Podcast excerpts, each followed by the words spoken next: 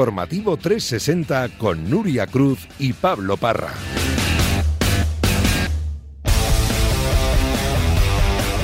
Hola, Nuria Cruz, ¿qué tal? Muy buenas. ¿Qué tal, Pablo? Buenas tardes. ¿Te das cuenta de que nos estamos haciendo mayores? sí, desde hace mucho. Ya, pero es que se va a retirar Federer.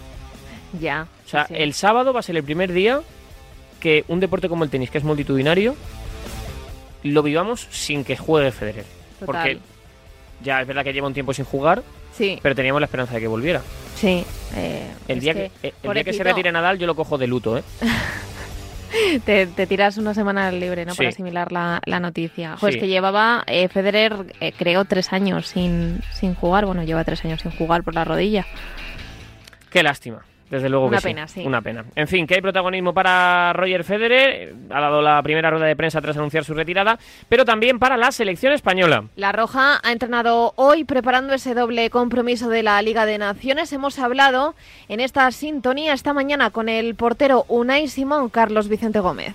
Eso es, bien temprano hemos tenido cita a modo de entrevista con el portero de la selección española y del Athletic Club de Bilbao. Y es que Unai Simón es un fijo dentro de las alineaciones de Luis Enrique, no solamente por sus paradas y sus reflejos, sino también por su forma de jugar con la pelota en los pies, aunque eso a más de uno le cause algún que otro susto. Me lo dice mucha gente, incluso mi abuelo o mi abuela algún día les voy a dar algún susto, porque sí que es verdad que sobre todo cuando juego en la selección sí que es una manera más de jugar, un poco más de riesgo, de, de fijar al delantero y, y bueno, al final es, es lo que nos pide el míster y, y a veces lo fijo en exceso, pero bueno, eso es lo que tenemos que jugar y, y ya les he dicho que jugamos a eso, que no es por vicio, ¿eh? que no es porque me apetezca a mí jugar de esa manera, sino porque necesitamos jugar así para poder generar hombres libres. Y es que Unai Simón se ha consolidado dentro de la portería de la Roja, desbancando a David De Gea y junto a compañeros que aceptan el rol de suplente, como es el caso de Robert Sánchez. Robert Sánchez como compañero es, es tremendo, es claro, te, te ríes mucho con él y luego como jugador yo creo que es el mejor portero que he visto parando en mucho tiempo. Es muy grande, muy rápido, muy hábil, muy fuerte, cualquiera se mete en un salto con él arriba,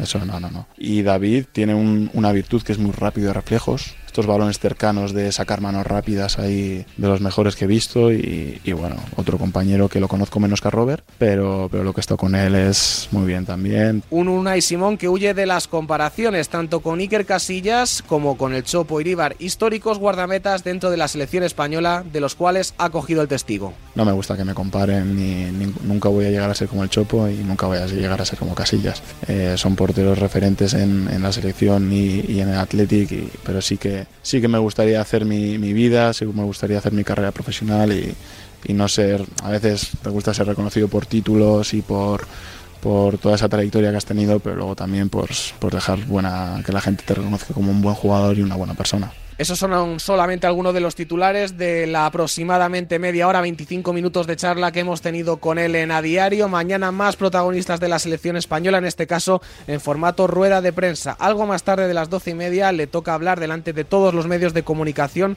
a un debutante en la categoría absoluta y también en el resto de categorías. Por cierto, es Borja Iglesias, el futbolista del Betis, al cual escucharemos en la sintonía de Radio Marca. Unai Simón, Robert Sánchez y David Raya son los tres mejores porteros españoles. ¿O seleccionarías a otro de los que no está en la convocatoria, Nahuel Miranda?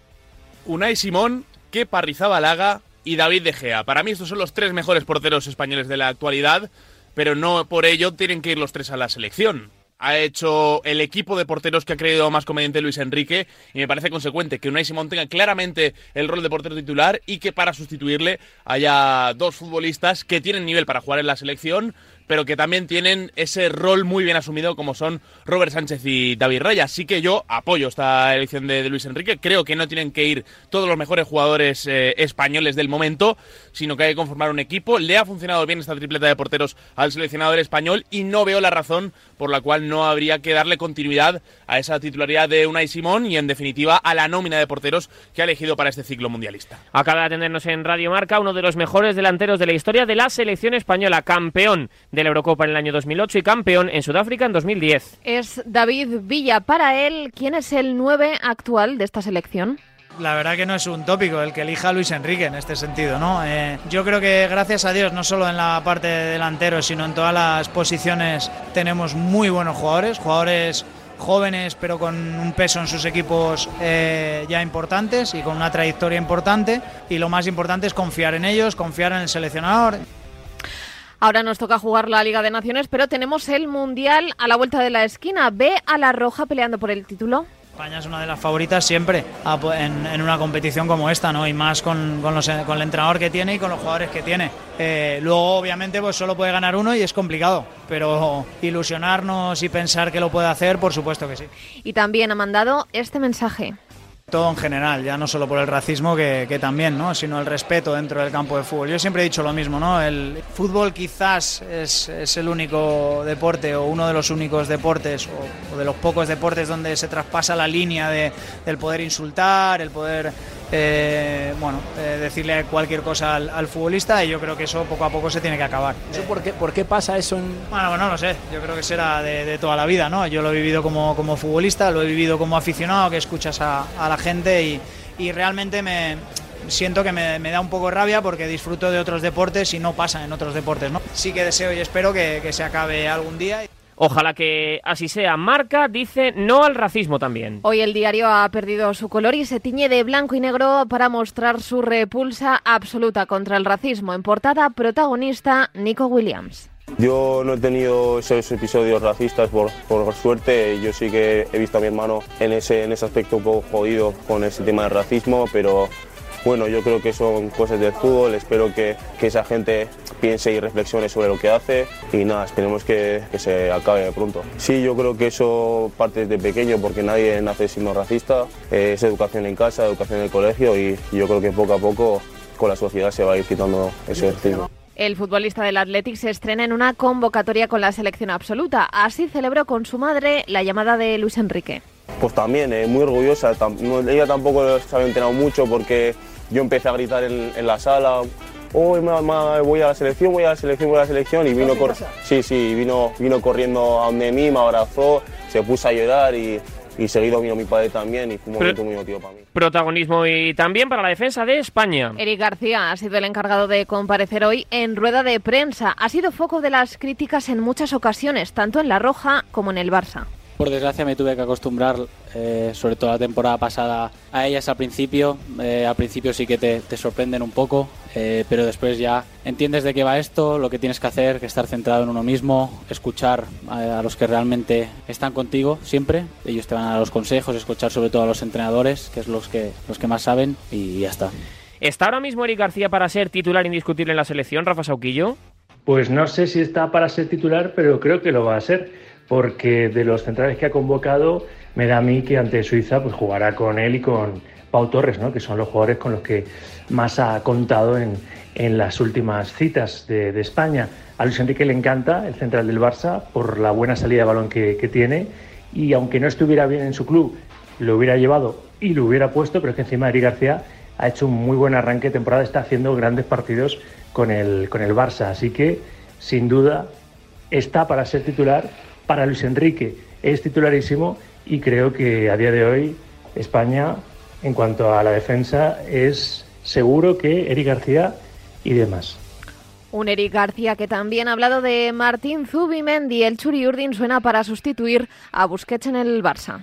Bueno, esto de las comparaciones también hay que ir un poco con cuidado. Creo que se está hablando de Busquets, que es para mí el mejor mediocentro que he visto nunca. Y obviamente Martín, que, que está, como dijéramos, empezando, ¿no? Obviamente que está demostrando un nivel altísimo en la Real. He podido compartir con él los Juegos Olímpicos y también la verdad que me dejó muy sorprendido. Pero repito un poco lo de antes. Eh, jugador de la Real, tiene contrato ahí. Y lo que tenga que pasar, eso ya, ya no lo sé. ¿Está preparado Mendy para el Barça, Adrián Blanco?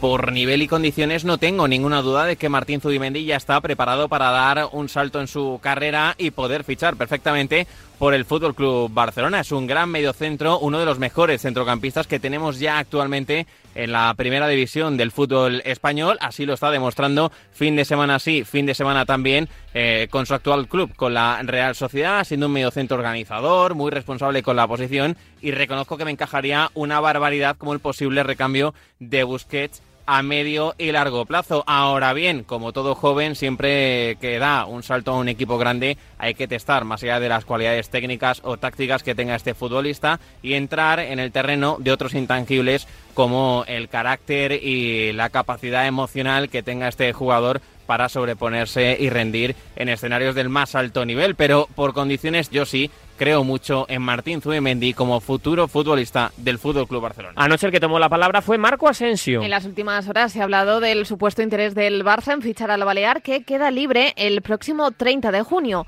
Anoche, como decimos, se sinceró en el partidazo de Copi y Radio Marca. ¿Te ha llamado el Barça? Eh, pues sinceramente no lo sé. Estoy en un mundo donde hay muchos rumores, hay muchas especulaciones. Es que es normal, en siete meses quedo, bueno, a partir de enero, como dices tú, puedo firmar con cualquier club y es normal que salgan muchísimos clubes y saldrán más seguramente. Pero tú no eres de los que dices yo nunca jugaría en el Barça. Es que no lo he pensado ni lo he valorado, de verdad. Y, si y ahora no te puedo dar una respuesta, decirte, no lo sé. ¿Te gustaría ver a Asensio en el Barça, Ricardo Colmenero? A mí sí que me gustaría ver a Asensio en el Barça. A mí es un jugador que, que me gusta mucho, y, pero ya antes de ir al Real Madrid. No, no, no es que tenga especial atractivo porque salga del Real Madrid. Me parece que, que no está contando con minutos. Yo creo que podría tenerlos en el Barça. Y bueno, dependiendo del precio. Y luego también es muy mala noticia para la selección española que, que, no tenga el ritmo de competición porque a mí me parece un jugador buenísimo. Hay, hay otros jugadores en el Barça que no merecen tanto. Estamos hablando de un chaval además de 26 años, ¿eh? por lo tanto le queda todavía mucho fútbol y, ¿por qué no? Quizá en el Barça pueda recuperar su mejor versión. Yo, Asensio, sí, sí, sin ninguna duda, me encantaría. Asensio no cierra ninguna puerta, tampoco la de la renovación. En verano se habló de una posible salida del Real Madrid, pero el Balear decidió quedarse en busca de minutos. La decisión está tomada, estoy muy feliz de, de estar en el Real Madrid, de jugar y, y, de estar obviamente aquí en la selección española. Este es un año muy importante para mí, vivo el presente, darlo todo en el Real Madrid, intentar el poder estar en el Mundial, el poder hacer eh, un gran Mundial y eso es lo, que, es lo que me centro, quedan muchos meses aún para... Pero, ¿te gustaría que te ofrecieran la renovación? Ojalá se pueda dar. ¿Te decepciona que Asensio no le cierre la puerta al Barça, Ramón Álvarez de Mon?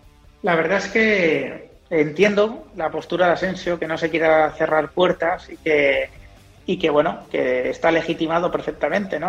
a, buscar un destino fuera del Real Madrid, que sea atractivo, y el Barcelona lo podría ser, pero también tendrá que, comer, eh, que entender Asensio que eh, esa postura no es la que más le va a gustar al madridismo, que un trasvase entre Real Madrid y Barcelona y yéndote libre va a ser algo que no, bueno, pues que va a tener un coste importante, ¿no? En el tratamiento que le puede dar la, la afición y que por lo tanto, si tengo que dar mi opinión como madridista, sí que me decepciona, aunque como profesional entiendo perfectamente su postura y creo que, bueno, pues que tiene que velar él por su futuro. El sábado nos espera Suiza en Zaragoza. Y no queda ni una sola entrada para el regreso de la Roja a la Romareda, Cristina Blanco. Está todo vendido. La selección española regresa a Zaragoza, no juega en la ciudad aragonesa desde junio de 2003. 19 años después, Luis Enrique y el conjunto nacional buscarán dejar atrás aquel partido en el que Grecia salió victorioso con un gol de Giannakopoulos, lo que le llevó a España a la repesca del Euro de Portugal.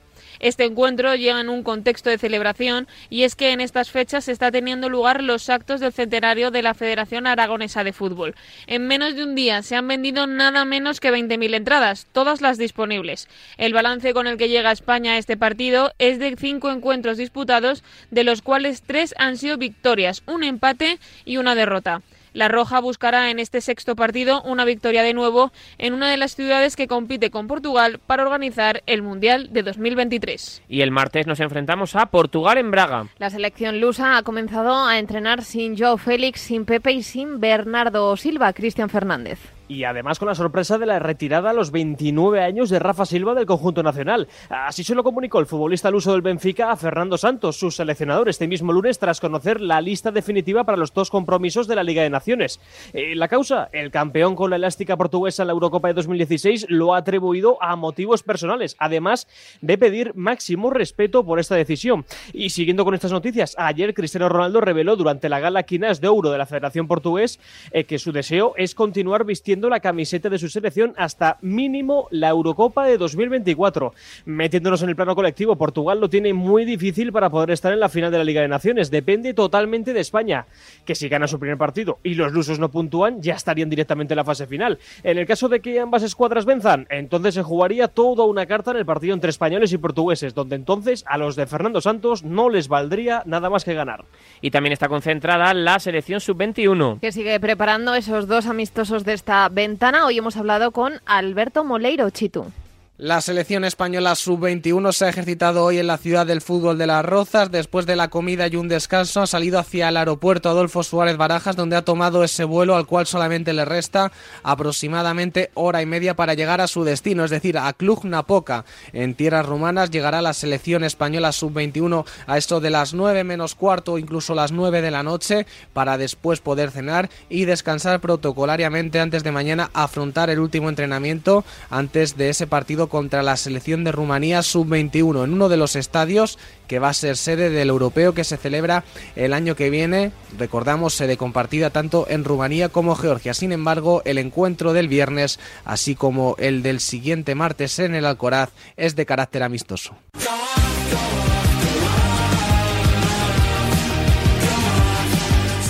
Antes de ir con la exclusiva mundial del mundo, nos asomamos de nuevo a lo de Zorndheim en ese Rosenborg Real Madrid. Gonzalo, ¿cuánto queda se merece el Real Madrid el cuarto? Sí, se merece. Además, la acaba de tener en una ocasión en un disparo desde lejos, en una falta lejana por parte del Real Madrid, en un conjunto blanco. Hoy con la segunda equipación más eh, lila que va ganando en Noruega gracias al doblete de Caroline Weir y al tanto de Atenea del Castillo 0 a 3, 72 de juego Rosenborg 0, Real Madrid 3. Lo decíamos, hoy nos hemos despertado con una ex exclusiva mundial. El diario El Mundo ha tenido acceso a las brutales exigencias de Leo Messi para renovar en 2020 el Barça, Alejandro Segura. Sí, y es que siempre según la información que publican los compañeros del mundo, las exigencias del argentino para su renovación iban desde un palco privado para su familia y la de Luis Suárez hasta un bono de 10 millones por firmar el contrato y recuperar los recortes por la pandemia en los años siguientes con un interés del 3%. También, eh, como dicen eh, los compañeros del mundo, bajar la cláusula de rescisión a los 10.000 euros. Es verdad que esto ha sido muy comentado en la ciudad condal. Hay gente que está en contra de lo que han publicado los compañeros, gente que está a favor, pero no se está haciendo referencia a este asunto. Lo que sí se espera es lo que puedan sacar los compañeros del mundo en referencia a Gerard Piqué, uno de los cuatro capitanes esta temporada y un futbolista que pese a ser una leyenda del club, ahora mismo está en el ojo del huracán de los aficionados. El Barça ha emitido un comunicado a raíz de esta noticia. El club expresa su indignación ante la filtración interesada de unas informaciones que formarían parte de un procedimiento judicial. Lamenta además que se alardee de dicha información y asegura que los servicios jurídicos están estudiando las medidas oportunas. Mañana se reúne la Comisión Antiviolencia. Para decidir, entre otras cosas, si habrá o no habrá sanción al Atlético de Madrid por esos insultos racistas a Vinicius en el derby. Entre tanto, se siguen sucediendo las reacciones desde la concentración de Brasil, Antonio ha salido en defensa de sus compatriotas Neymar y Vinicius en el foco por esas lambretas, regates o bailes. ¿Considera que hay una persecución contra ellos? Claro, hay muchas cosas que no concuerdo. Hay muchas cosas que no se entienden. La gente no puede perder esa alegría, esa esencia que tienen y no solo los jugadores brasileños cuando hacen gol o hacen un regate. También hay jugadores de Europa que lo hacen. Y lo que no entiendo es que se ponen los ojos en los jugadores brasileños. Siempre amarilla para Neymar o Vinicius por hacer un baile. Da cartón por Neymar o Vinicius Junior hacer Hoy dos nombres propios en el Atlético de Madrid, Miguel Ángel Gil Marín y Mario Hermoso José Rodríguez. Y es que el Atlético de Madrid tendrá que recurrir ahora al comité de apelación después de que el comité de competición no le haya retirado la segunda amarilla al central madrileño. Mario Hermoso, recordamos, fue expulsado al final del derby del pasado domingo por esa acción con Dani Ceballos en el que, a juicio de Monuera Montero, le propinó un golpe que le acarreó la segunda amarilla y por lo tanto la expulsión. El club tiene la esperanza de que ahora el comité de competición pueda retirar esa segunda amarilla y poder contar con él en la reanudación de la liga en el estadio Ramón Sánchez Pijuán, que es el siguiente partido que tendrá a disputar el conjunto rojiblanco, que por cierto se ha entrenado en la mañana de hoy con solo seis jugadores disponibles de la primera plantilla, además de los cuatro lesionados. De entre los lesionados, Jiménez ha saltado al terreno de juego, aunque trabajando al resto, al margen, perdón, del resto de sus compañeros. Además, hace unas horas, nuevo comunicado en torno a los incidentes que se vivieron en el derby, esta vez del consejero delegado del Atlético de Madrid, Miguel Ángel Gilmarín, que ha dejado claro que esos gritos de una minoría avergüenzan a los atléticos y que no pueden manchar la imagen club que ha reiterado luchará por encontrar a todo aquel que manche la imagen del Atlético de Madrid y ha recalcado que en los últimos cinco años se han abierto 433 expedientes por diversos comportamientos contrarios a la normativa interna y que 51 socios han sido expulsados del club, que como decimos, según dice su CEO, seguirá trabajando para erradicar el racismo ya no solo de sus gradas, sino también entre su afición. También ha regresado ya a los entrenamientos el Real Madrid. Y al igual que los colchoneros, entrenamientos sin los internacionales y pendientes de Karim Benzema, Chitu. Es el objetivo del futbolista francés, volver en pleno estado de forma y recuperado de esa rodilla que quedó maltrecha en Celtic Park al terminar esta jornada de selecciones que ha sacrificado para su óptima recuperación. También está en proceso de recuperarse de su lesión, curiosamente también en Celtic Park, Lucas Vázquez. Desde que estos jugadores no pueden entrar en los planes de Ancelotti, han pasado tres partidos solventados con tres victorias más para el equipo que dirige el italiano. Hoy, por cierto, comienza a haber actividad en los madridistas por el mundo. A partir de las 9 menos cuarto, Escocia-Ucrania con Andriy Lunin en la portería ucrania. Los blancos se han marchado al parón líderes indiscutibles de la liga. Ancelotti ha mejorado por ahora sus números del doblete con pleno de triunfos, Miquel Basteguieta. Pues sí, Nuria, un Madrid contundente e invicto en Liga. 18 puntos de 18 posibles con 6 victorias y evidentemente ningún empate y ninguna derrota para el conjunto de Carlo Ancelotti que mejora sus guarismos de la pasada temporada por estas fechas y eso que era realmente complicado y es que en la pasada temporada en las seis primeras jornadas el Madrid cosechó cinco victorias y un empate para 16 puntos y eso es lo que ha mejorado este año. Lo que cambia, evidentemente, lo que ha cambiado en esta temporada son los rivales. Y es que el año pasado, por estas fechas, teniendo el Madrid 16 puntos, le seguían en puestos de Champions el Atlético Madrid con 14, la Real con 13 y el Sevilla con 11. Lejos de esos puestos estaba el eh, Barça fuera de Europa. Sin embargo, este año eso es lo que ha cambiado, que el Barça sí le está a la zaga al Madrid, con 16 puntos, 5 victorias y un empate. Así que el Madrid sigue siendo igual o incluso más contundente que el año pasado, sigue invicto, sigue con pleno de victorias y sin embargo la liga parece que puede costarles más que el pasado curso. Un Real Madrid además que está a punto, eh, está a un paso de ampliar su acuerdo con Emirates, José Félix Díaz. El Real Madrid sigue adelante con una misión muy especial que es la de recuperar o por lo menos amortiguar esa pérdida de ingresos que se han producido en los últimos años por culpa de la pandemia de cerca de 400 millones de euros. Por un lado está la explotación del nuevo estadio, por, la cual ya se han firmado acuerdos con diversas eh, empresas que van a garantizar un ingreso mínimo muy por encima de lo que actualmente se tenía con el Estado de Santiago Bernabéu, hablan de 150 millones de euros por temporada, pero la gran novedad puede ser en los próximos días la oficialidad del nuevo acuerdo, del nuevo contrato con Emirates que le llevaría hasta el 2026 a una cantidad más o menos aproximada sobre los 70 millones de euros por, por campaña, que pueden llegar a ser 77, entre 77 y 80, dependiendo de los logros eh, deportivos del equipo. Bueno, eh, situaciones y soluciones a una situación que jamás había vivido la sociedad y el mundo del fútbol también, como fue la pandemia y la paralización del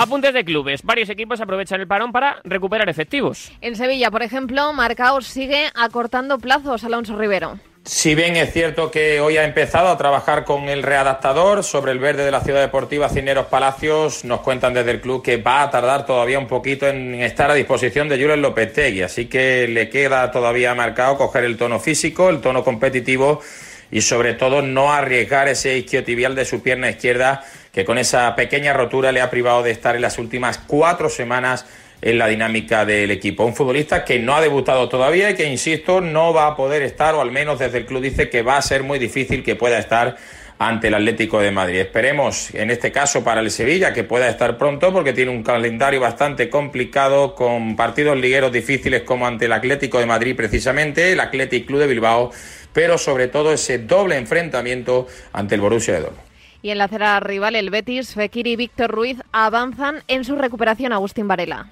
Eso es, así se le ha visto ya entrenando al futbolista francés con total normalidad, es decir, que Fekir ya es uno más para Manuel Pellegrini y también Víctor Ruiz. Del que habrá que esperar todavía es de Yusuf Sabalí, que ya se perdió los últimos dos partidos del conjunto verde y blanco. Un Betis que ha entrenado durante el día de hoy, ha vuelto a los entrenamientos después de tener dos días de descanso. El conjunto verde y blanco entrenará hasta el próximo viernes y los hombres de Pellegrini volverán a tener descanso durante el fin de semana para encarar después esa semana ya que dará lugar a los 12 partidos entre Liga y competición europea que tendrá el cuadro bético de aquí al parón del Mundial. Se llena la enfermería de la Real Sociedad. Hay parte médico de Alicho que ha regresado a Donosti lesionado de la concentración con su selección, John Cuezba.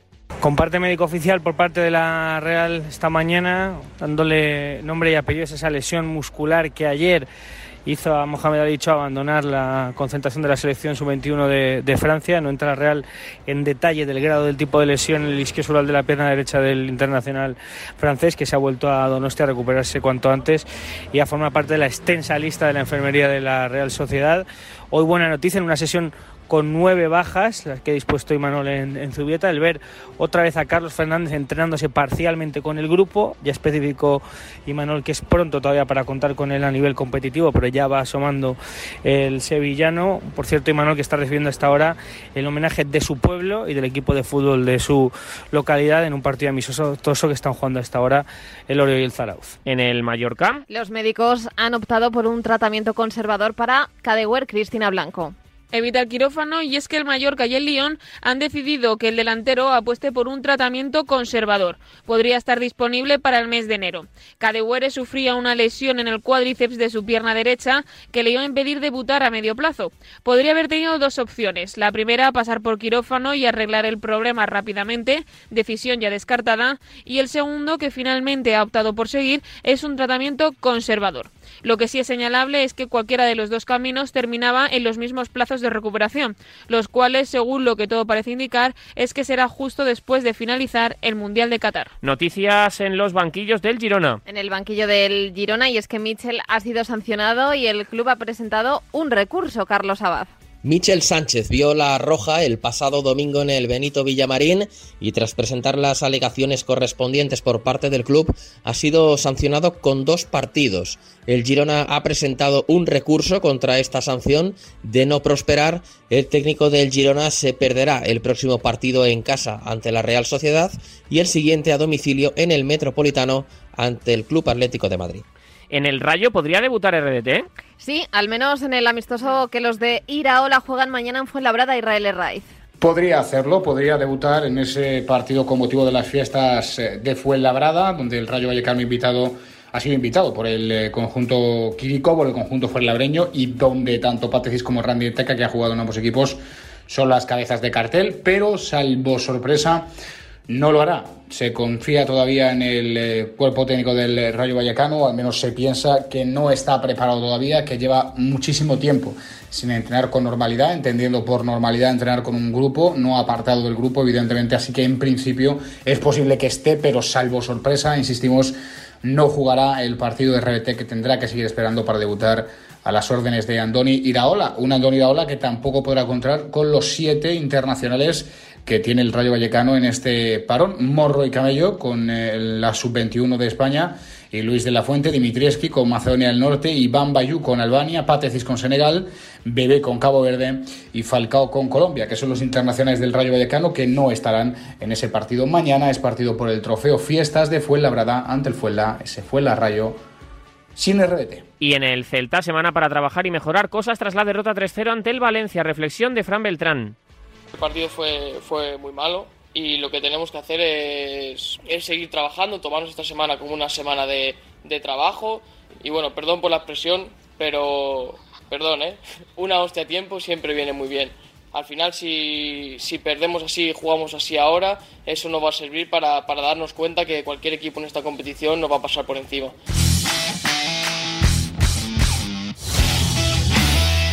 En segunda división comienza el baile de entrenadores. El Málaga destituyó anoche a Pablo Guede y ha anunciado a Pepe Mel como su sustituto, José Galindo. Pues así es, horas muy complicadas en el estadio de Martiricos, en la Costa del Sol, porque anoche mismo, a las 11 menos cuarto aproximadamente, se anunciaba la destitución de Pablo Guede, el entrenador argentino que no ha podido pues manejar esta situación tan crítica que ha habido en el Málaga en las últimas fechas y que puso su cargo a disposición de la dirección deportiva. Finalmente Manolo Gaspar lo cesó y esta misma mañana ha anunciado el propio club en sus redes sociales la llegada de Pepe Mel como entrenador del Málaga Club de Fútbol para lo que resta de temporada. Tras plasmar su firma en ese contrato, ha sido presentado esta misma tarde, hace un par de horitas, a las 5, en la sala Juan Cortés de la Rosaleda, y ha tenido una visión bastante moderada de lo que supone esta crisis para el Málaga ha comentado que él no tiene que mandar ningún tipo de mensaje a la afición y que lo que tiene que hacer es hablar con los jugadores para que sean sus actos los que animen a una Rosaleda que está de uñas tanto con el banquillo como con la dirección deportiva. La primera decisión que ha tomado el madrileño ha sido la de realizar esa primera sesión de entrenamiento que se está llevando a cabo ahora mismo desde las seis y media de la tarde en abierto para todo el público malaguista. Así que ya comienza la era de Pepe Mel como entrenador del Málaga Club de Fútbol 22-23. Vamos a escuchar a Pepe Mel. Ya sé a lo que venía, eh, lo que ha pasado en Málaga lo sabemos todo el mundo en el mundo del fútbol, porque aquí se conoce todo. ¿Qué le puede dar Pepe Mel a este Málaga, Jaime Mateos?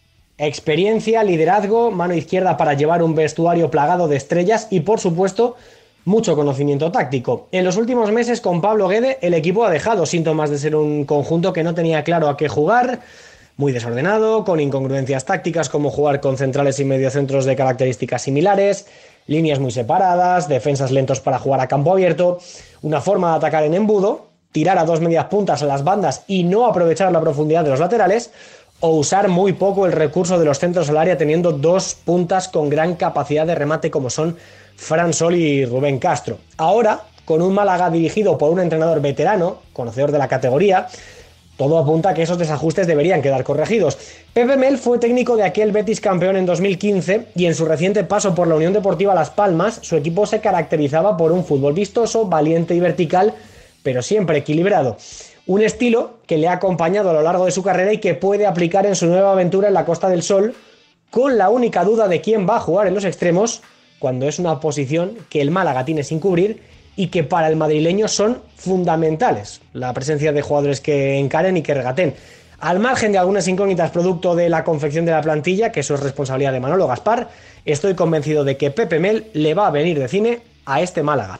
El Málaga de Pepe Mel precisamente se va a ver las caras con el Granada de Aitor Caranca, con el que hemos hablado esta tarde en la pizarra de Quintana. El equipo es tercero en segunda, se respira ilusión por el ascenso esa ilusión que hay desde el principio, con la cantidad de abonados que tenemos, con la, con la ilusión que hay en, en la calle por parte de, de, la gente y sabiendo que, bueno, pues, eh, que todos los que estamos en este barco, en este, en este proyecto, sabemos eh, a lo que hemos venido. ¿no? Está claro que, que todos los que estamos aquí eh, sabemos que si damos eh, lo máximo cada uno de... Hoy en agenda tenemos un partido de la Liga de Naciones. A las nueve menos cuarto, Escocia, Ucrania en la Liga B, aplazado de la primera jornada a Borja Cuñado.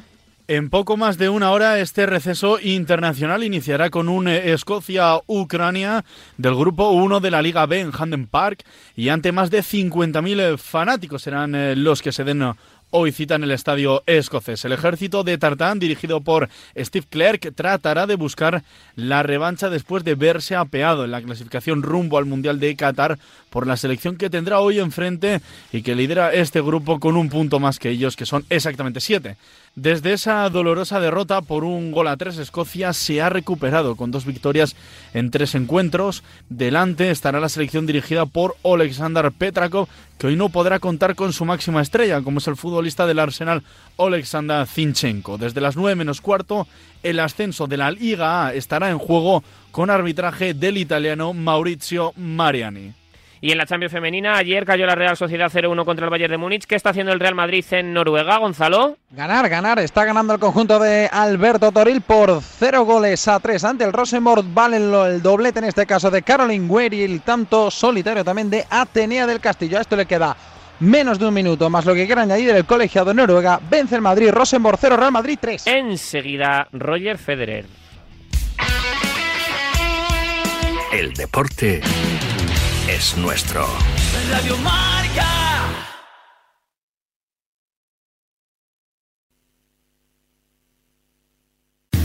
Septiembre es el mes de los comienzos y para confirmarlo te traemos nuestro encuentro Emplea 2022 junto a marcas como Carrefour, Vips, Leroy Merlin, Adidas y muchas más. Prepara tu currículum y ven este 22 de septiembre a Násica y Getafe de Style Outlets y empieza estrenando trabajo. Bricolaje Moraleja, la mayor exposición de suelos porcelánicos en Madrid que puedas imaginar. Tenemos 250 modelos de suelos cerámicos en stock, el mayor stock en tienda de todo Madrid, en diferentes modelos y acabados. En Bricolaje Moraleja, suelo porcelánico a 4 euros el metro cuadrado. bricomoraleja.com Esta radio se creó para esto. ¡Vamos, Carlos! ¡El saque! ¡Al suelo Alcaraz! ¡Se levanta el Tausto! ¡Jansen Roy!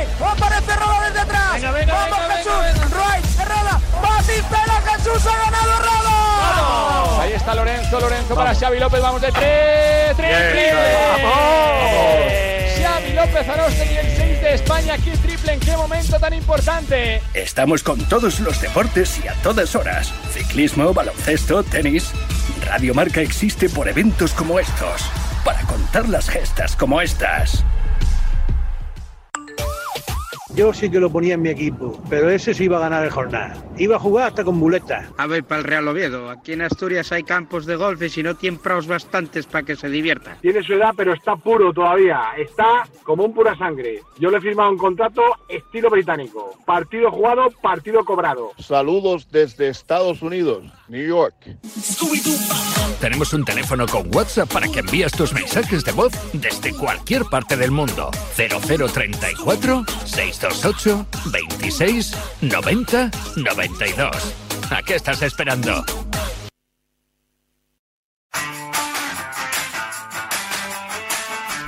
En clave polideportiva arrancamos con tenis. Roger Federer quiere retirarse jugando junto a Rafa Nadal. Ha dado una rueda de prensa previa a esa Labour Cup y, como decimos, quiere despedirse jugando con el balear Cristian Fernández. De Last Dance para el suizo, que por problemas de la rodilla no podrá jugar al individuales de la Labour Cup y tan solo podrá hacerlo con el que será su último partido de dobles. Aún no se sabe, como hemos dicho, quién será la pareja del Helvético este viernes, pero la leyenda del tenis ya ha pedido su última comida y esta tiene toda la jugosidad de la sobrasada balear. Federer quiere despedirse por todo lo grande con el más grande, al igual que ya sucediera en Ginebra en 2017.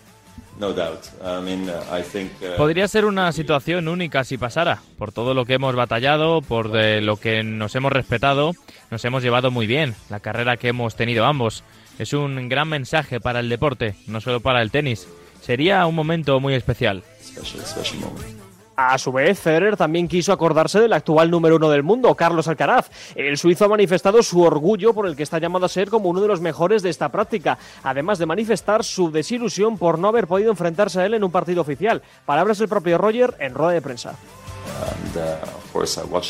Es una pena que no pueda jugar nunca contra él. He visto lo que ha hecho en el US Open, ha sido fantástico. Siempre he dicho que va a haber nuevas superestrellas en este deporte. El futuro del tenis es brillante.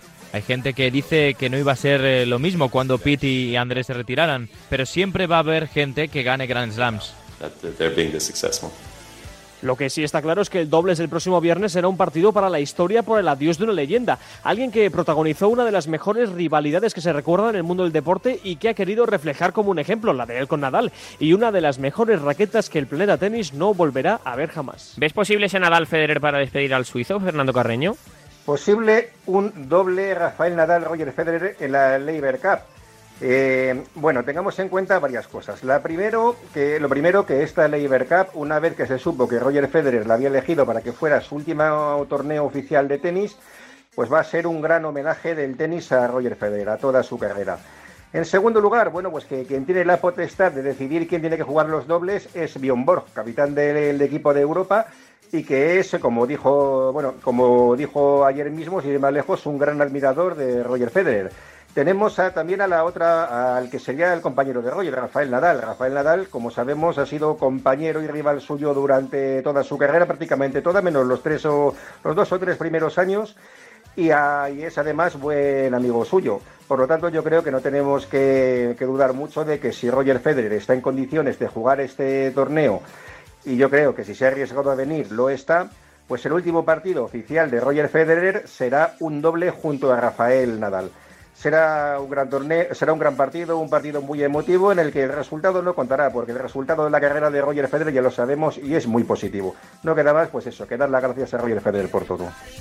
Por cierto que Carlos Alcaraz ha sido hoy recibido por el rey Felipe VI en el Palacio de la Zarzuela tras ganar ese US Open junto a los otros vencedores en categorías inferiores, los españoles Martín Landaluce y Martín de la Puente. Sin salir del tenis tenemos a la Armada por el mundo. En Tokio, victoria de Garbiñe para meterse en cuartos y derrota de Badosa. Esta última ha tirado de ironía en sus redes sociales escribiendo no gano ni al parchís, gracias por el apoyo igualmente, seguiré luchando.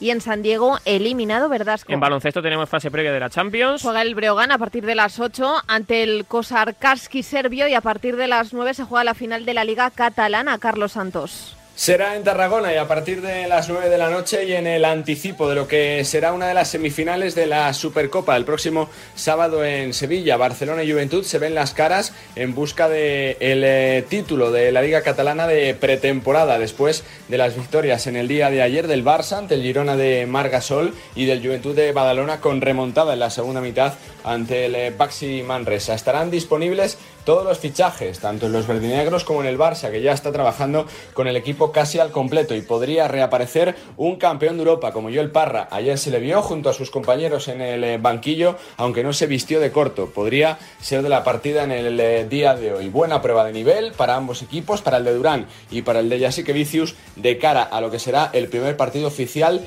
de la temporada. Como anticipo, esta final de la, Liga Catalana a partir de las 9 en Tarragona. El Barça, Juventud. En ciclismo, semana de Mundial en Australia. ¿Qué ha pasado en la jornada de hoy? Nacho Lavarga, muy buenas. Hola, ¿qué tal? Pues hoy se ha celebrado la crono mixta de relevos por equipos, una disciplina algo novedosa que lleva ya dos años en el calendario y donde ha ganado Suiza, seguida por Italia y Australia.